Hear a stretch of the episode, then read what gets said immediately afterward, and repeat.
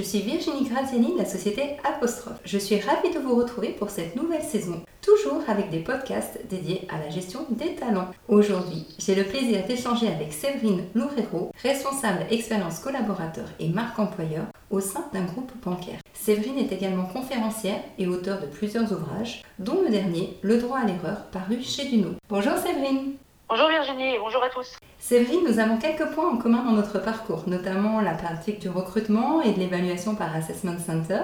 Aujourd'hui, nous allons parler de la notion du droit à l'erreur, un sujet que tu abordes dans tes deux derniers ouvrages. Et avant la fin du podcast, tu nous livreras également trois conseils à destination des entreprises qui souhaitent s'offrir au droit à l'erreur dans l'optique de gagner en performance in fine. Alors, pour commencer, je te laisse nous présenter ton parcours. Eh bien, mon parcours, on pourrait le synthétiser, euh, le structurer en deux macro euh. Euh, un premier temps où j'ai, après mes études de psychologue spécialisé en psychologie du travail, eu 12 ans d'expérience en RH. J'ai évolué pendant plus de 10 ans dans un même groupe sur différentes fonctions de la mobilité de l'orga, euh, de l'évaluation de la perf. Puis euh, je suis arrivée sur un poste de communication interne qui m'attirait beaucoup, sauf que j'avais l'impression qu'il me manquait euh, un peu des compétences et c'est la raison pour laquelle j'ai commencé à vouloir un peu additionner ces compétences qui me manquaient que j'avais identifiées moi comme étant compétences marketing, de vente de ce qu'on faisait en RH, d'adresser les besoins des collaborateurs d'une façon différente qu'on avait l'habitude de le faire en, en RH, plutôt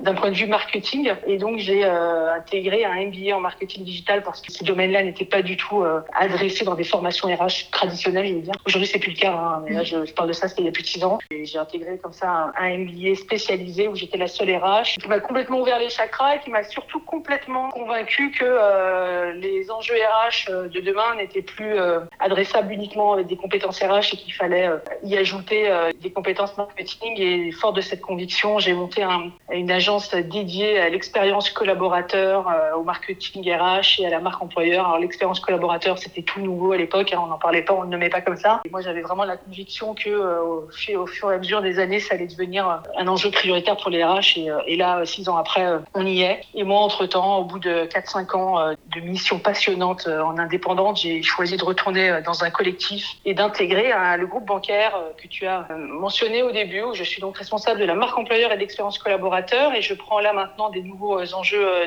d'engagement des collaborateurs en interne aussi, de nouveaux projets. Et voilà, et donc j'entame de, de, cette façon-là la troisième partie de mon parcours. J'espère qu'il y en aura une quatrième, voire une cinquième. Alors du coup, je sais que ta nouvelle aventure en entreprise ne met pas fin à ton partage d'expertise. Euh, quelles sont tes activités principales aujourd'hui? Mon job euh, en entreprise, il est, il est passionnant. Hein. J'aime faire partie d'un collectif, comme je l'ai dit. C'est ce qui m'a donné envie de, retourner bosser en, en, corporate, comme je dis. Mais moi, voilà, ça m'a toujours épanoui et ce qui, ce qui a toujours été moteur, c'est de multiplier les activités Enfin, j'aime faire des choses très diversifiées dans beaucoup de domaines.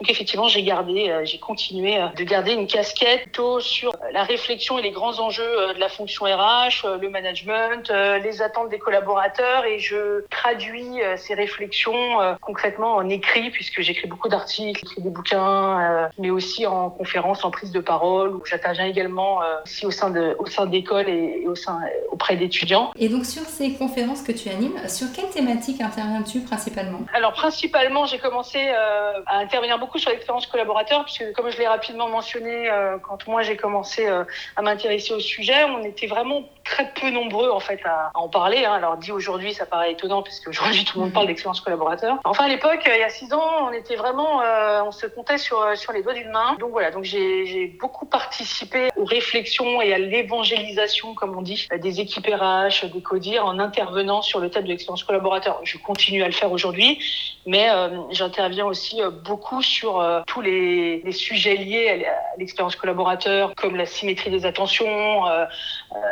l'évolution des attentes des candidats, la marque employeur. Puis bien évidemment, dernièrement, j'ai ajouté des conférences et des interventions sur le droit à l'erreur, qui est donc le sujet de mon dernier livre, et, et la façon dont on peut faire du, du droit à l'erreur un véritable levier positif en, en entreprise. Séverine, tu as eu la chance de connaître la posture de conseil indépendant et à la fois celle d'un membre à part euh, d'une DRH. Comment as-tu vu justement évoluer la posture RH en interne? Alors je commence à la voir un peu frétiller, évoluer, mais c'est pas encore fini. Euh, moi, ce que j'ai constaté, c'est alors, faut que je commence par dire que dans l'expérience collaborateur, qui est donc le, sujet qui prend de plus en plus de place aujourd'hui au sein des DRH, il y a un vrai prérequis qui est le changement de paradigme. C'est euh, de, considérer euh, les collaborateurs, et de les considérer comme comme des clients internes. Et on a beaucoup demandé aux managers.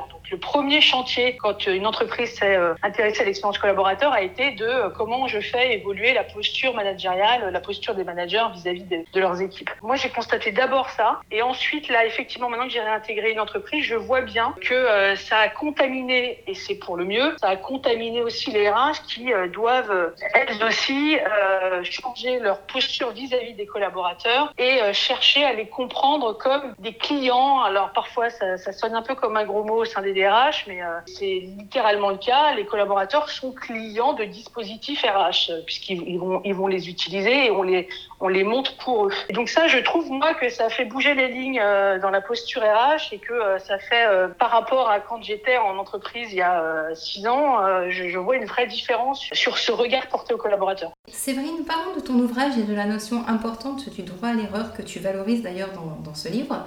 J'ai découvert moi-même à mon retour de l'étranger euh, en France euh, cette position, on va dire, de sachant qu'abordent certains consultants, c'était vraiment très surprenant pour moi de constater que certains préféraient du coup ne pas poser de questions et faire semblant de, de savoir un peu pour défendre une image. Euh, une certaine image, on va dire. Alors, qu'est-ce que le droit à l'erreur en France, selon toi? Alors, moi, euh, j'ai défini le l'erreur, d'abord, avant de parler du droit à l'erreur, l'erreur comme étant un écart involontaire par rapport à un cadre de référence. Il y a euh, plusieurs raisons hein, pour lesquelles l'erreur n'est pas, acceptée, euh, comme tu, le mentionnes.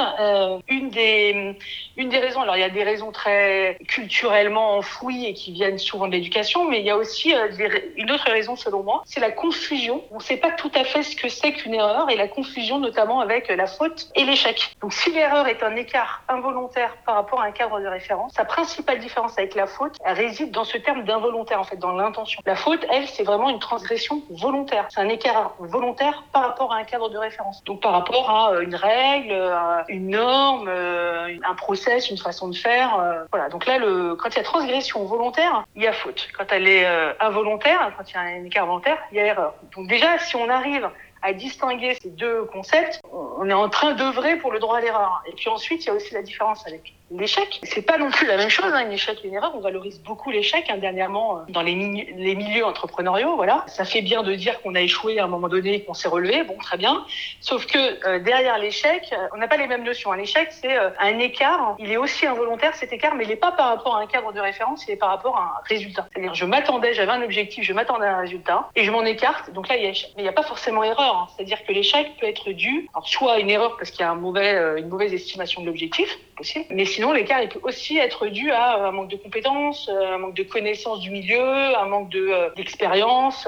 Et donc, dans cette confusion échec et erreur, eh ben, il y a aussi un peu le côté quand on fait une erreur, on n'est pas compétent. Alors que non, en fait, la, notion de compétence et d'incompétence, elle est presque, elle est plus liée à l'échec, puisque c'est une attente de résultat, qu'à une erreur. Puisque quand il y a un écart involontaire du cadre, souvent c'est aussi euh, parce que le cadre n'était pas bien défini. Et donc il y a une responsabilité de l'entreprise. Donc voilà, moi je pense que euh, c'est important euh, de, bien comprendre la, différence entre ces trois concepts, l'erreur, la faute et l'échec, pour réussir un peu à, à, lever les freins que peuvent qu'on peut avoir en entreprise. Et du coup, comment on peut lutter justement face à ces aspects euh, culturels, à nos notions aussi euh, qui nous viennent de notre éducation? On a appris très jeune aussi à avoir euh, finalement peur de ne pas réussir et à atteindre frileusement, tu sais, l'évaluation de l'autre ou l'évaluation de l'école finalement. Oui, bah, clairement, on est habitué depuis toujours. Erreur égale coup de stylo rouge sur la copie, des points en moins, donc on l'a pendant des années assimilé à quelque chose de négatif. Donc clairement, on ne peut pas décréter du jour au lendemain en entreprise que faire des erreurs, c'est pas grave. C'est un long travail. C'est vraiment euh, un accompagnement euh, culturel, euh, du changement culturel à réaliser de fond. Donc on va pas lever ça du, jour au lendemain. en revanche, je pense qu'il faut commencer par dénouer cette confusion que je mentionnais juste avant entre les concepts hein, pour aussi un peu dédramatiser hein, l'erreur et, sensibiliser au fait que un écart involontaire peut arriver à tout le monde en fait. Donc ça c'est important. Dans mes prises de parole justement euh, avec ton entreprise, je suis euh, interrogée sur sur ce sujet. Je parle de l'importance de mettre en avant les apports. C'est-à-dire que l'erreur a vraiment des apports pour l'entreprise, mais aussi pour le manager, pour le collaborateur pour l'entreprise en termes de performance, pour le manager en termes de leadership. Je vais pas développer là, mais ça vient vraiment asseoir au travers de l'exemplarité hein, du droit à l'erreur ça vient vraiment asseoir une posture de, de leadership euh, du manager et puis évidemment pour le collaborateur hein, en termes d'ambiance de, travail, de, de sécurité psychologique. Hein, on parle de sécurité psychologique dans les, dans les entreprises. Donc ça, c'est le droit à l'erreur. On a un levier euh, qui a été fait, euh, une corrélation qui a été réalisée en, par des études scientifiques il n'y a pas si longtemps que ça, une, une belle étude qui s'appelle Aristotle chez Google. Donc voilà, il faut valoriser ces apports hein, pour essayer, in fine, de lever un peu les freins de l'erreur. Mais ça ne sera pas du jour au lendemain parce que, comme je, je l'indiquais, c'est très très profondément ancré. Alors du coup, quels sont les trois conseils euh, qu'une entreprise peut mettre en œuvre afin de commencer justement à s'ouvrir à ce droit à l'erreur dans l'optique bien sûr de gagner en performance? Bon, la première, je viens d'en parler, on l'a tous compris, c'est euh, la sensibilisation à réaliser hein, auprès des collaborateurs. Beaucoup, beaucoup des managers aussi. J'ai rencontré des entreprises où les managers, où les collaborateurs avaient bien compris la différence erreur, faute. Euh, la sensibilisation avait bien fonctionné sur eux. Et en fait, on avait toujours les managers qui, eux, étaient freins parce qu'ils avaient pendant des années été dans cette posture du, manager infaillible qui peut pas se tromper et qui peut pas montrer euh, qu'il s'est trompé. Donc voilà, il y a euh, une première action à réaliser, c'est euh, de, sensibiliser à ce que c'est réellement que l'erreur et ses apports. Et s'il y avait un public cible prioritaire, eh ben, ce serait sans doute les managers, en fait, avant de commencer par les collaborateurs. Le deuxième conseil, euh, je pense que, l'affichage, il est crucial. L'affichage euh, ostentatoire, quoi. Vraiment, là, pour le coup, faut pas avoir peur de faire de la com autour du sujet. Je sais pas, formaliser un guide, alors c'est, euh, c'est encore mieux si on le formalise avec les managers et les collaborateurs en construction, un guide sur comment on gère l'erreur en interne, euh, c'est quoi euh, concrètement, euh, quand est-ce qu'on passe de l'erreur à la faute. J'ai eu beaucoup d'entreprises qui avaient des, formalisé des guides, enfin beaucoup, encore assez, mais des guides comme ça et que ça fonctionne bien. Et aussi garantir que l'erreur ne sera pas euh, sanctionnée, évidemment. On peut aussi, par exemple, euh, organiser des plénières. Dans mon bouquin, j'interviewe plusieurs entreprises, notamment euh, Thales Digital Factory, qui organise des plénières où les équipes viennent partager à leurs pairs des erreurs et surtout ce qu'elles en ont appris. Ouais, quels, quels, apprentissages ont été retirés, comment ils ont fait évoluer les process pour pas que ça se reproduise, qu'est-ce qu'ils ont pu identifier comme ayant été la source d'eux pour éviter justement aux autres équipes de multiplier, d'être confrontées en fait à un moment donné à la même erreur. Donc ça c'est euh, vraiment un exemple euh, intéressant et, ça va venir aussi permettre de, bah, comme je le disais avant, dédramatiser, démystifier l'erreur et permettre aux, managers et aux collaborateurs de se rendre compte que bah les autres aussi en font et c'est pas si grave que ça quoi. Moi ça m'évoque aussi le fait d'inclure dans les processus le droit de poser des questions pour donner aussi la possibilité de sortir du cadre, de voir les choses autrement. Il y a souvent beaucoup de managers et de collaborateurs qui pensent qu'ils n'ont pas le droit de poser des questions. Un petit peu à ça.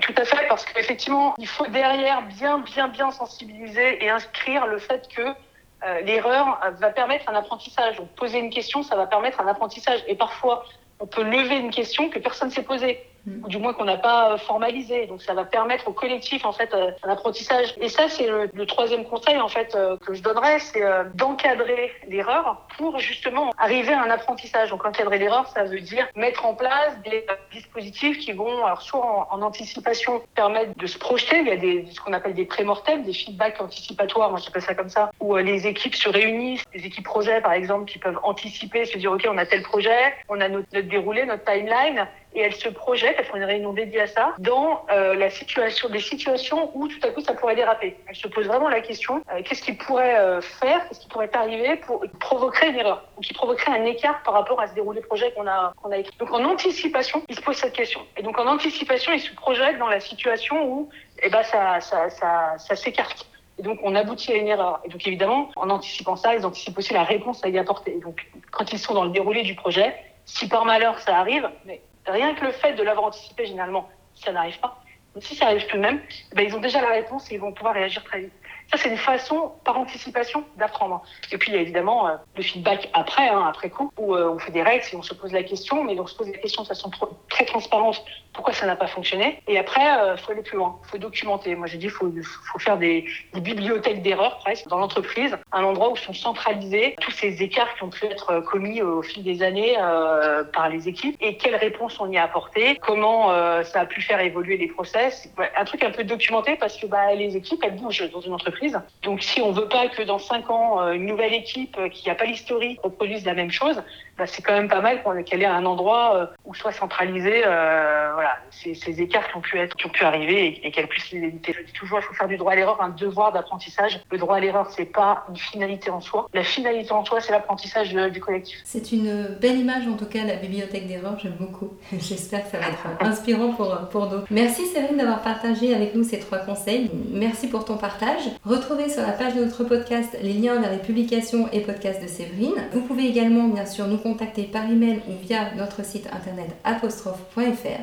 Merci Séverine, merci à tous. J'ai hâte de vous retrouver pour notre prochain podcast. Merci Virginie. Avec plaisir. Toutes nos ressources sur le site apostrophe.fr, onglet ressources. Et je vous dis à bientôt. Au revoir.